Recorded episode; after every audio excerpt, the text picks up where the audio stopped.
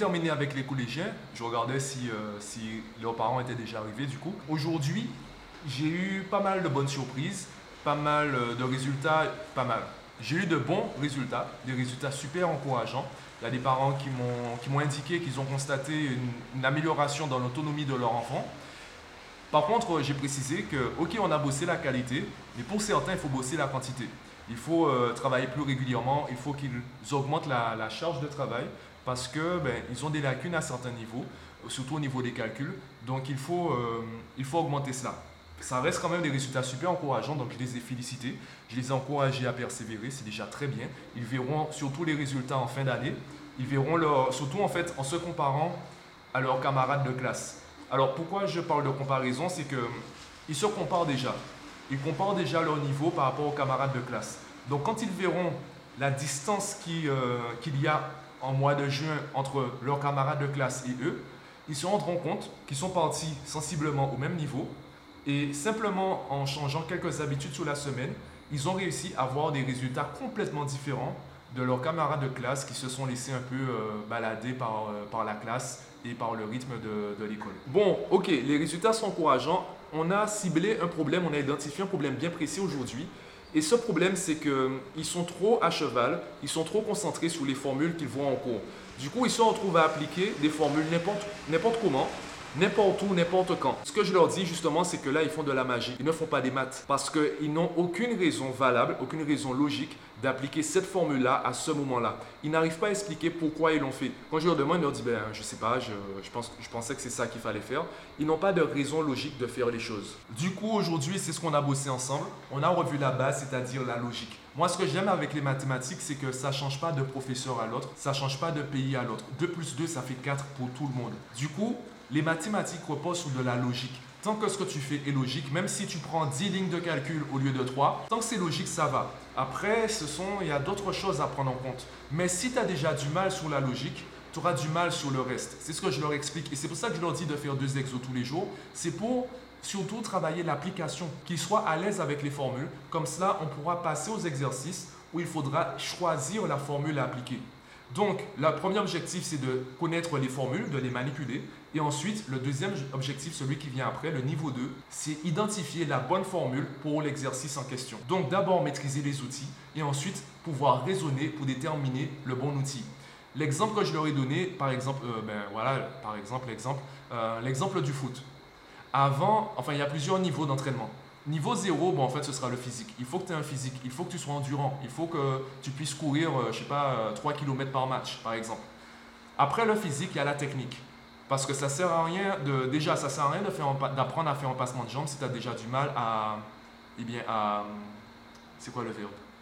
C'est quoi le verbe? Mince À contrôler le ballon.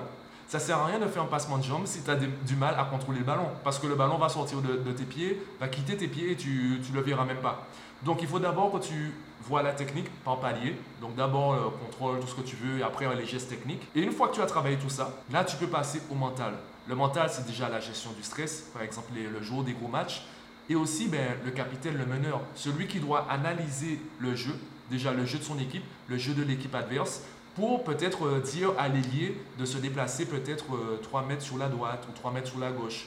Bon, c'est plutôt dans les mangas où tu verras ça, où c'est assez exagéré, où on te montre qu'en fait le meneur, il a une vision, euh, il a une vision sur tout le terrain, il arrive à vraiment à établir des stratégies. Pareil, l'entraîneur, le manager, il arrive à, établir des stratégies sur les matchs. C'est comme ça qu'on voit la différence entre les, les bons entraîneurs ou les bons sélectionneurs pour les équipes nationales. C'est là on voit la différence. Parce que tu peux avoir une équipe qui rassemble de très bons joueurs, s'il n'y a pas une bonne stratégie, ils ne pourront pas exploiter leur potentiel à fond. Donc c'est ce que je leur explique. Ok, il faut déjà, il faut travailler la technique, il faut travailler les propriétés. Et ça, justement, ils doivent le finir rapidement. Ils doivent être bons rapidement en calcul mental. Ils doivent être bons rapidement dans l'application des formules pour qu'après, on puisse passer au raisonnement, pour qu'on puisse passer à l'étape où je réfléchis à quelle formule je dois appliquer et à quel moment. Donc, on, on a un peu travaillé ça aujourd'hui. J'ai failli oublier. Ce matin, j'ai vu une vidéo sur YouTube où un mec expliquait en fait sa stratégie marketing.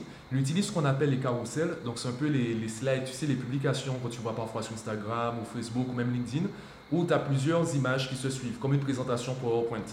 Donc, il parlait de ça. Je vais essayer de voir. Euh, je vais essayer de voir. Je verrai, je verrai comment, on n'essaye pas, on fait, je verrai comment traduire ça dans mon activité. Donc peut-être faire des, des carousels sur comment motiver un enfant, comment améliorer sa gestion du stress, etc. Je vais traduire ça dans mon activité. Je pense que d'ici quelques jours, je pourrais, je pourrais te montrer un carrousel. Moi, j'essaie de travailler ça. Je ne sais pas combien de temps ça va me prendre, puisque j'ai, pour l'instant, j'ai pas beaucoup d'inspiration. J'ai commencé à noter certains sujets.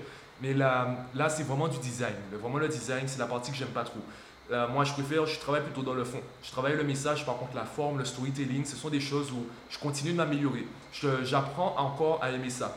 Donc, raconter une histoire, même pour les vlogs, en fait, il y a des vlogs où tu vois que je t'ai lâché une info brute. J'ai parlé pendant peut-être 8 minutes, et pendant 8 minutes, je t'ai parlé d'un sujet comme ça. Et je pense que tu le vois dans certains vlogs. Par exemple, le vlog 85, non, 86, je sais plus, où j'ai essayé de te, raconter le vlog à travers une histoire. Donc l'histoire, c'était, euh, le titre c'est Je n'ai pas prévu ça, ou Je n'avais pas prévu ça. Tu peux, retrouver, le vlog. Et du coup, j'ai essayé de faire le vlog à travers une histoire avec une introduction, euh, un, élément perturbateur et euh, une fin. Ouais, une fin. C'est bien déjà d'avoir une fin. Donc je continue de, travailler ça, travailler la forme. Donc d'ici quelques jours, je pense pouvoir te produire un truc.